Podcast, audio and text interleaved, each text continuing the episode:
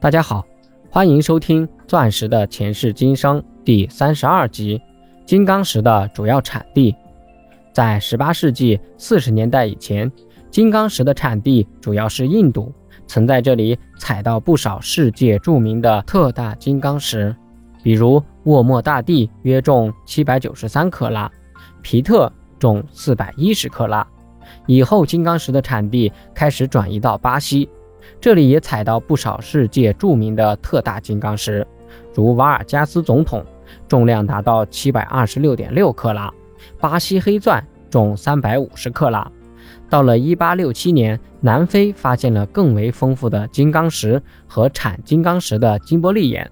采到了更多更好的特大金刚石，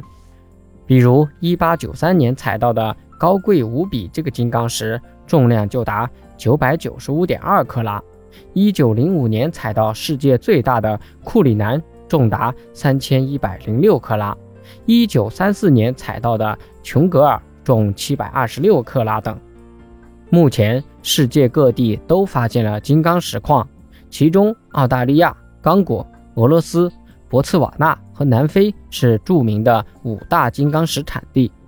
美国马萨诸塞大学的地球物理学家史蒂文·哈格蒂博士，在一九九九年研究了世界各地含有金刚石的熔岩的年代，结果发现，这些含有金刚石的熔岩，至少是在过去七个不同的时期，在各地喷出的岩浆所形成的。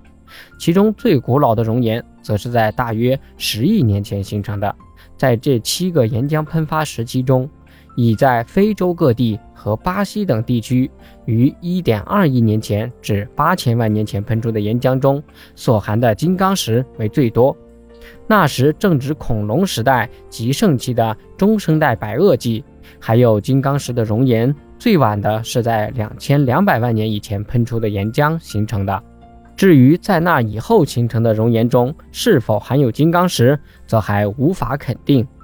全世界四十三座金刚石矿山的产量控制了百分之九十的全球金刚石市场，其中非洲有二十座金刚石矿，亚洲共计十二座，中国有两座金刚石矿，分别在长马庄和瓦房店；北美洲有九座金刚石矿。本集播讲完毕，感谢您的收听。